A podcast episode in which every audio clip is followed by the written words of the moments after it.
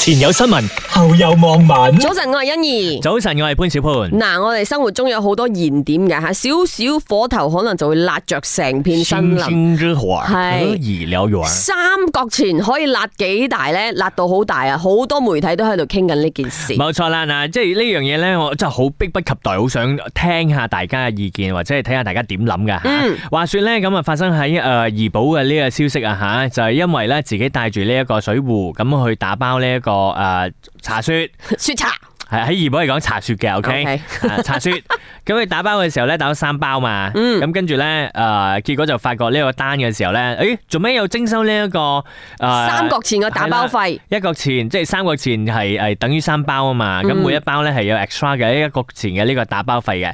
咁後來咧佢就覺得呢件事怪怪地咁樣，明明我自己帶咗個水壺噶嘛，嗯咁點解仲要徵收我呢個打包費用咧？咁樣雖然話三角錢，但係佢都會有一個問號，咁跟住就將呢一個啊文章上咗個網，咁咁大家就有唔同嘅一個説法啦。係啦，就鋪咗去小紅書，咁而家就 viral 咗。咁究竟诶呢個打包诶，呃我哋知道其實打包一定有 container fee 咗嘅而家。嗯，但係佢因為係自己攞個保温杯類似保温杯咁嘅嘢去打包，咁啊點解會收去诶呢個三角錢嘅打包費呢？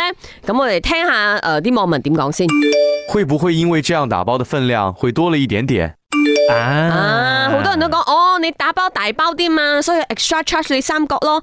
但係呢位事主佢又做咗個片，拍咗條片嚟反駁喎。啱啱，因為啊佢睇到唔同嘅 comment，因為 comment 真係好多好多，咁啊嗯見到見見住唔同嘅 comment 咧，咁佢都有一啲唔同嘅 actions 嘅，嗯咁其中咧就係包括咧，佢就係示範俾大家睇，嗌三杯呢一個雪茶雪茶茶雪係，OK，咁跟住咧倒入自己嘅呢個誒保温保壺溫杯當中，咁結果咧就係可以承載住三杯嘅呢一個茶雪嘅。係，所以係冇打包多，但係依然俾人收多咗錢啊！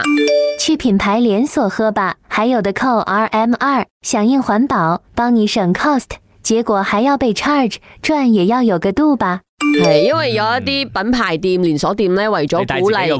壺。系啦，鼓勵大家帶住一壺，所以反而係會扣錢俾你，佢唔會冇 charge 你，呃唔單止冇 charge 你，仲會扣錢俾你。嗯，OK，嗱呢個咧，我哋睇到咧就係一個三角錢啊，Dirty Sense 嘅呢一個事誒件燃點啦吓，咁啊見到好多唔同嘅一啲回應啦，咁其中咧亦都係包括咧，我相信呢個應該係事主嘅回應啦吓，咁啊事主亦都有講到啦，即係嗰個店主啊吓，嗯咁佢話啦。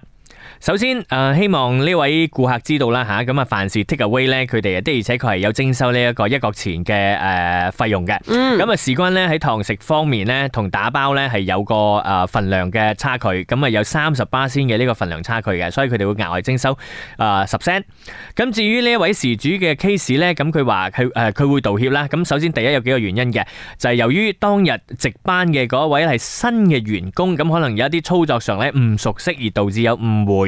咁啊，佢哋承諾係會加強去訓練，即係誒培訓每一位員工嘅。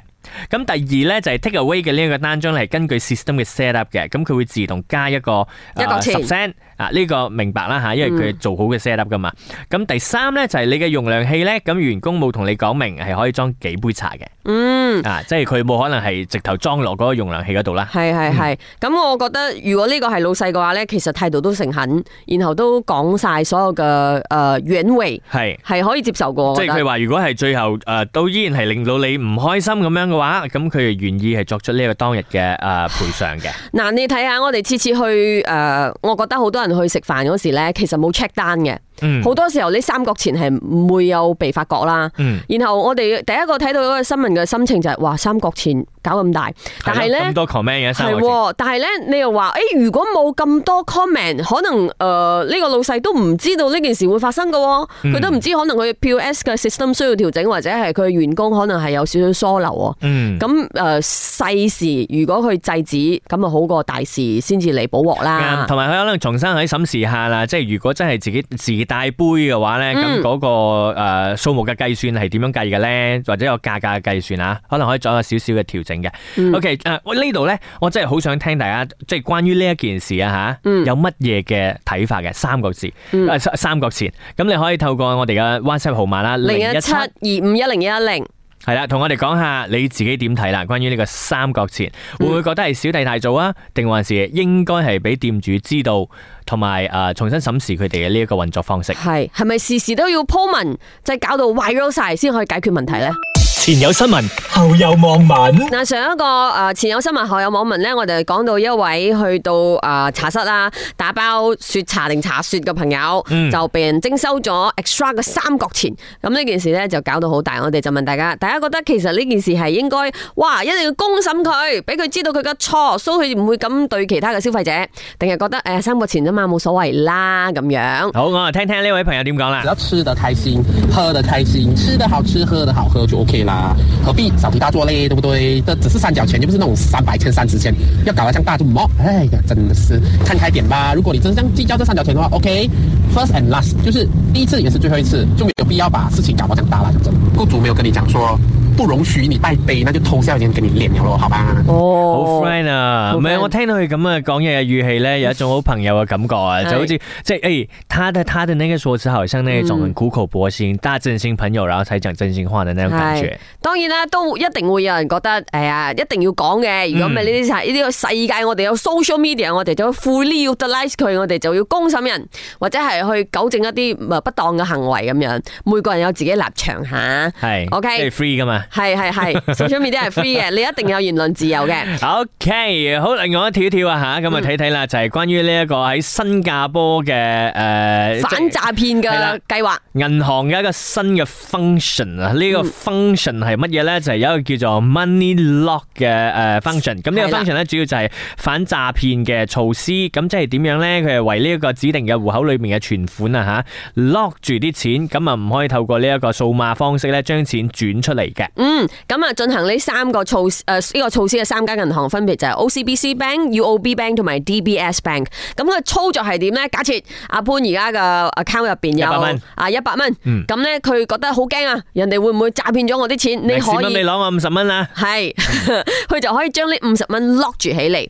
咁有唔同嘅銀行有唔同嘅操作啦，有啲銀行咧就係你要開一個新嘅戶口，你擺去嗰個戶口先可以 lock。咁有一啲咧就可以自行咁樣掉嚟掉去 lock。咁啊、你 lock 咗個錢之後咧，你就唔可以用誒誒、呃呃就唔可以 simply online transaction 噶啦。如果你要解鎖咧，就一定要去提款機，或者係要你嘅誒、呃、實體嘅銀行卡，或者係轉帳卡，或者係信用卡咁樣。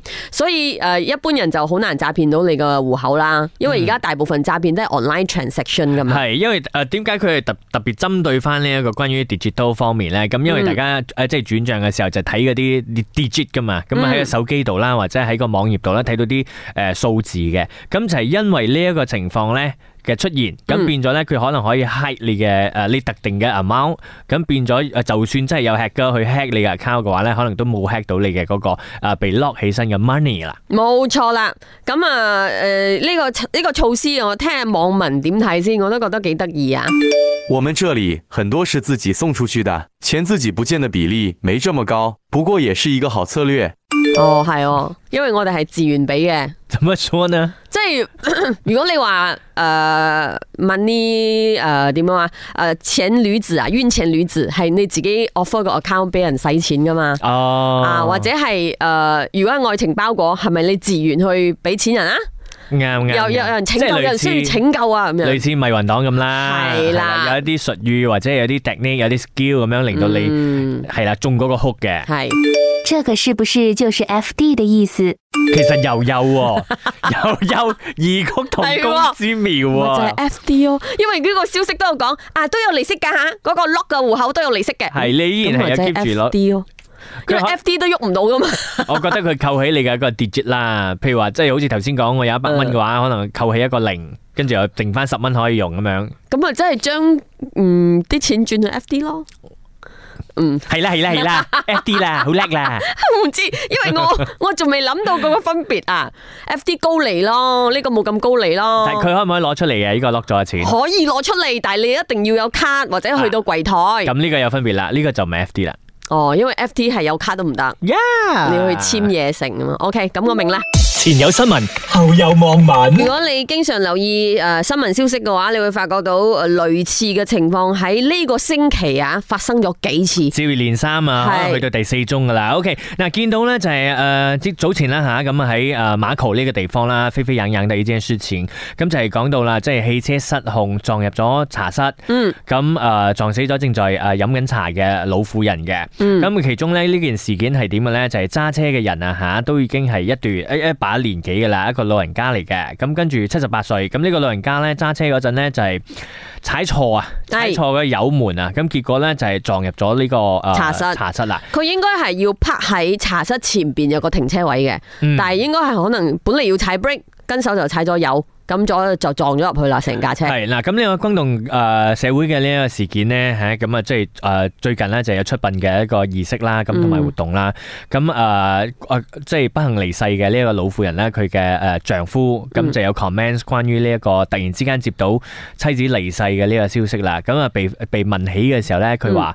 唉，我嘅誒、呃另一半都已經陪咗我幾十年㗎啦，咁而家突然之間走咗呢，咁我心呃固之然係好痛，嗯，眼淚都流乾晒啦，跟住佢留低咗呢一句，哇，真係好 touch 噶，就係佢講以後邊一個扶我去飲茶，係因為佢已經行動不便啊。嗯，其實咧，令人相當難過嘅消息啊！接二连三出意外，长者更新驾照也许会有附带条件哦。係因為係诶、呃都係一位老人老家人咁家啊撞到人啊嘛。但係較早前我哋講接二連三啊，較早前又唔係好老嗰位朋友喎，又係一個女仔，佢係有少少頭暈嘅狀狀況，咁就诶撞傷人啊啦，就冇撞死人。咁嘅情況就係诶喺招拉發生嘅喎，嗯所以點解會接二連三發生好奇怪？